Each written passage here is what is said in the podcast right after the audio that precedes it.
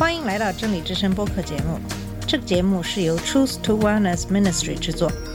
在这个节目里，我们要从一个不一样的角度向你介绍圣经和基督，带你走进一个属灵的世界。我们的节目在每个星期二、四、六更新，欢迎你的收听和关注。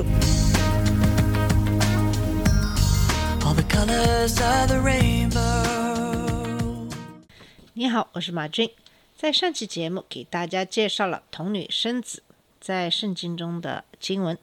这段童女生子的事情在马太福音和路加福音都有记载，可是在这两本福音书中的描述却不太一样。在马太福音中介绍的是耶稣的父亲与天使的相遇，并告知他玛利亚的事情，让他把玛利亚娶过来。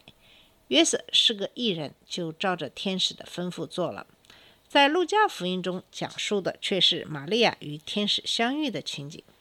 在路加福音中，玛利亚对此非常惊慌，反复思想天使加百列对她说的话的意思。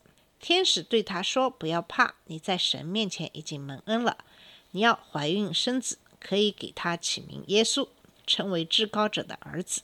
主要把他祖大卫的位给他。”他要做雅各家的王，直到永远，他的国也没有穷尽。这是对于童女生子的描述。那么今天我们就要给大家讲述弥赛亚对旧约的应验。在马太福音的第二章，讲述的是耶稣在伯利恒降生以后的事情，其实是弥赛亚对旧约的应验。在马太福音第二章开始讲述的是东方的博士朝拜耶稣。然后是约瑟带领家人逃往埃及，以及希律知道他们逃走之后屠杀婴儿的事。在希律死后，约瑟带领家人从埃及回来。这就是马太福音第二章的内容。下面我们先来读一下马太福音的第二章。希律王执政的时候，耶稣生在犹太的伯利恒。那时有几个星象家。从东方来到耶路撒冷，说：“那生下来做犹太人的王的在哪里？我们看见他的星出现，特来朝拜他。”希律王听见了，就心里不安。全耶路撒冷的居民也是这样。他就召集所有的祭司长和民间的经学家，问他们基督应该生在哪里。他们回答：“在犹太的伯利恒，因为有先知在经上这样说。”犹大地的伯利恒啊，你在犹大的领袖中并不是最小的，因为必有一位领袖从你那里出来，牧养我的子民以色列。希律暗中把星象家招来，仔细查问他们那颗星什么时候出现，然后派他们到伯利恒去，说：“你们去细心寻访那小孩，找到了就向我报告，好叫我也去拜他。”他们听命去了。他们在东方看见那颗星，忽然在他们前头领他们到那小孩所在的地方，就在上头停住了。他们看见那星，欢喜极了，进了房子，看见小孩和他母亲玛利亚，就伏伏拜地，并且打开宝盒，把黄金、乳香、没药做礼物献给他。后来他们在梦中得着指示，不要回到希律那里去。就从别的路回乡去了。他们走了以后，主的使者在梦中向约瑟显现，说：“起来，带着孩子和他母亲，逃到埃及去，留在那里，直到我再指示你。因为希律要寻找这孩子，把他杀掉。”约瑟就起来，连夜带着孩子和他母亲往埃及去，住在那里，直到希律死了，为的是要应验主及先知所说的。我从埃及招我的儿子出来。希律见自己被星象家愚弄了，就大怒，于是照着他从星象家所问得的日子，下令把伯利恒和附近的地方两岁及以下的小孩全部杀死。这就应验了耶利米先知所说的：在拉玛听见有声音，是痛哭极大哀嚎的声音。拉杰为他的儿女哀哭，不肯受安慰。因为他们都不在了。希律死后，在埃及，主的使者在梦中向约瑟显现，说那些要杀害这孩子的人已经死了，起来，带着孩子和他母亲回以色列地去吧。”约瑟就起来，带着小孩子和他母亲回到以色列地。只是听见雅基老接续他父亲希律做了犹太王，他就不敢到犹太地去，又在梦中得了指示，于是往加利利进去，来到拿撒勒城住下。这样就应验了先知所说的，他必称为拿撒勒人。下面来看看这段经文。首先，耶稣出生的地方叫什么呢？叫伯利恒。伯利恒位于耶路撒冷西南约六英里处。他出生的时候是希律王执政。希律王是罗马统治下残酷而偏执的傀儡统治者。他生性残暴，杀死了三个儿子、一个妻子和他的母亲，以保护他的政权。虽然这些事情并没有民间的记录，但这些事情也完全符合他的偏执狂的性格。在这段经文中出现的星象家仍然是比较神秘的人物，但可能是专门研究天文学和占星术的智者。据称，在希腊罗马世界，他们预言了伟大领袖的崛起，也就是公元前六世纪的米底亚斯、亚历山大大帝和奥古斯都。东方可能是埃及，但更有可能是巴比伦，那里有一大群有影响力的犹太人仍然生活在流亡中。这些魔法师很可能熟悉但以里的预言，而这些预言与星星有关，会使他们来到圣地。一颗星星可能预示着有权势的人的诞生。在犹太的传统中，亚伯拉罕出生后出现一颗星星，米撒亚与一颗星相关联。这颗星星是什么呢？公元前七年，木星和土星在双鱼座对齐。但这种行星对齐从未被称为恒星。哈雷彗星在公元前十二年就可以看到，但这肯定还是为时过早。在第二章第七节说的这颗星的出现，表明它以前没有被记录过。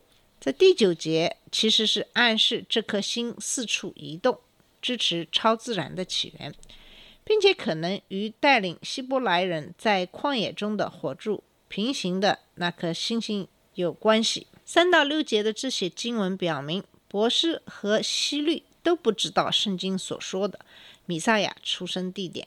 马太引用了弥迦书五章二节的经文，就是伯利恒以法他呀，你在犹大诸城中为小，将来必有一位从你那里出来，在以色列中为我做掌权的，他的根源从太初就有。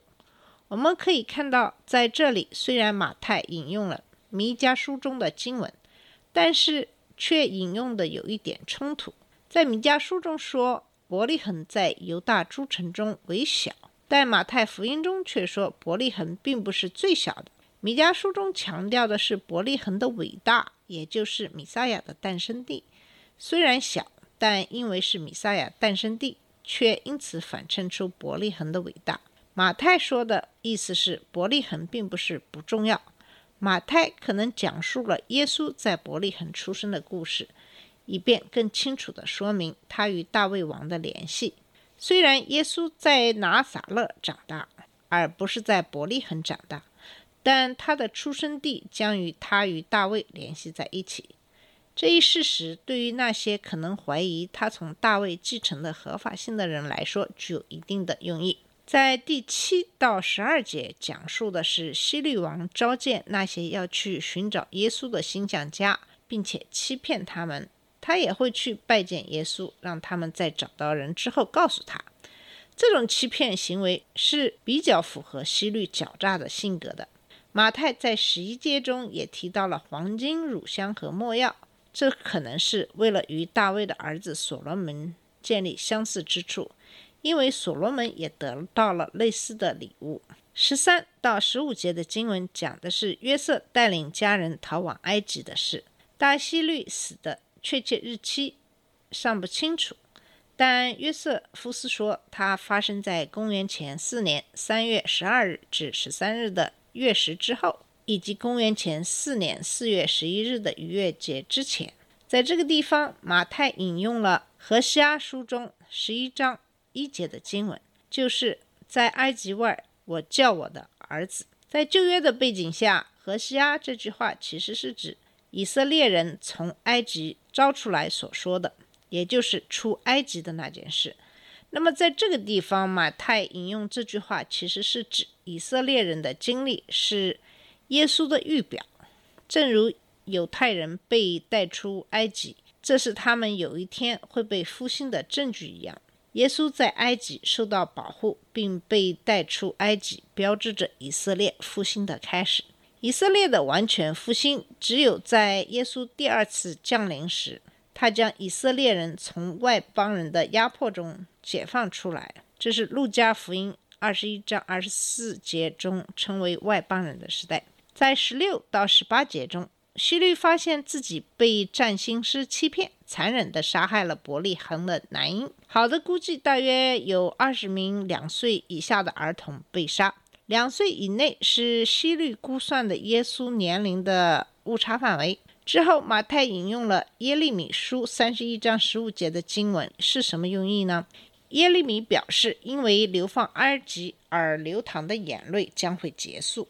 马太在第一章十一到十二节中提到，大卫的血统在流放埃及的时候被废弃，但是在耶利米时代，因流放埃及所流淌的眼泪与伯利恒母亲的眼泪相似，流放即将结束，因为大卫王位的继承人已经来到，真正的儿子将引入耶利米承诺的新约。从十九到二十三节讲述的是希律王死后。约瑟带领家人从埃及返回以色列的事。希律王死后，希律的王国由他的儿子菲利、安提帕和亚基劳瓜分。亚基劳统治着整个犹太地、撒玛利亚和以杜马。他比其他人更放荡。他的九年统治以不道德、残暴和暴政为标志。事情变得如此糟糕，以至于一个犹太人和撒玛利亚人的代表在罗马对他提出了投诉。奥古斯都召唤他到罗马解雇他，并在公元六年将他放逐到高卢。上帝警告约瑟关于雅基老的事。当全家离开埃及时，他们前往加利利地区，并住在拿撒勒，在希律安提帕的控制下。他应该被称为拿撒勒人。没有明确的旧约来源。拿撒勒人在第一世纪其实是一个比较轻蔑的词。马太似乎表明旧约先知预言米撒亚将被轻视这样的一个事实。以上就是马太福音第二章的内容。整个这章的内容显示了弥撒亚对旧约的应验。在下期节目会给你介绍基督的先驱约翰的故事。